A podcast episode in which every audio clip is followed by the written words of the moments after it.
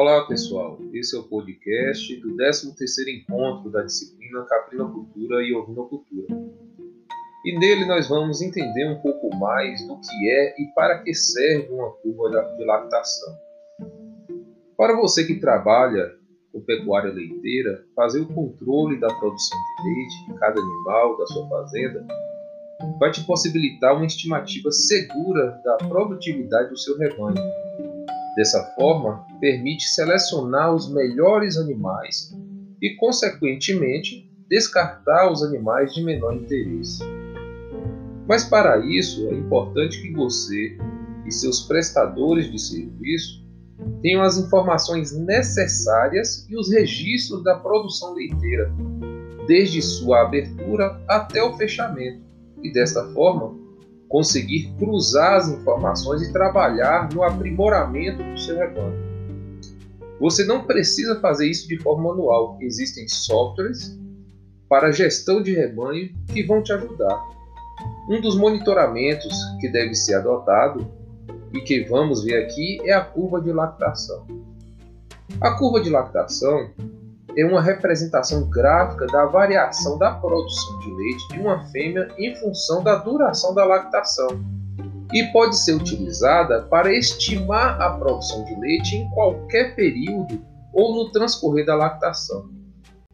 A curva de lactação é composta por basicamente três fases: fase crescente, quando inicia a produção de leite com o colostro, 3 até 5 dias, e ocorre um crescimento gradativo que pode estender-se até cerca de 25 dias após o parto.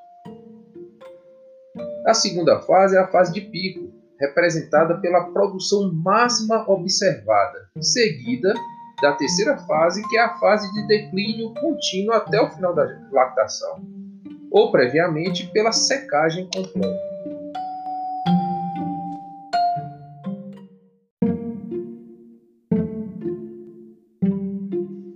Entanto, existem duas principais características da curva que determinam sua forma: a persistência e o pico de lactação.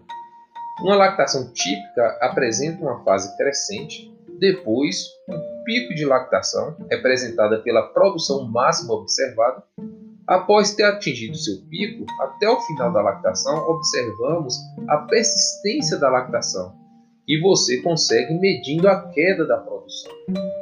A persistência está relacionada com a capacidade da fêmea em manter níveis constantes de produção até o final da lactação.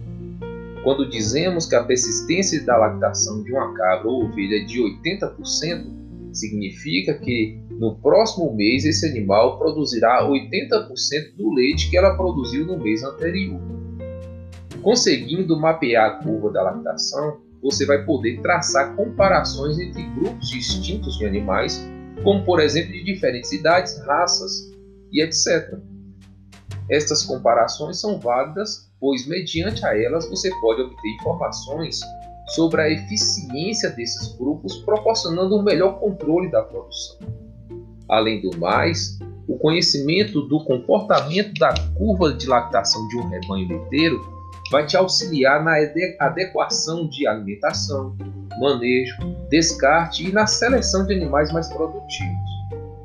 Deve-se levar em consideração que nem todas as matrizes ou grupos de matrizes têm curvas de lactação iguais, pois além do componente genético, envolve outros fatores que têm influência direta sobre o animal ou sobre o sistema de produção.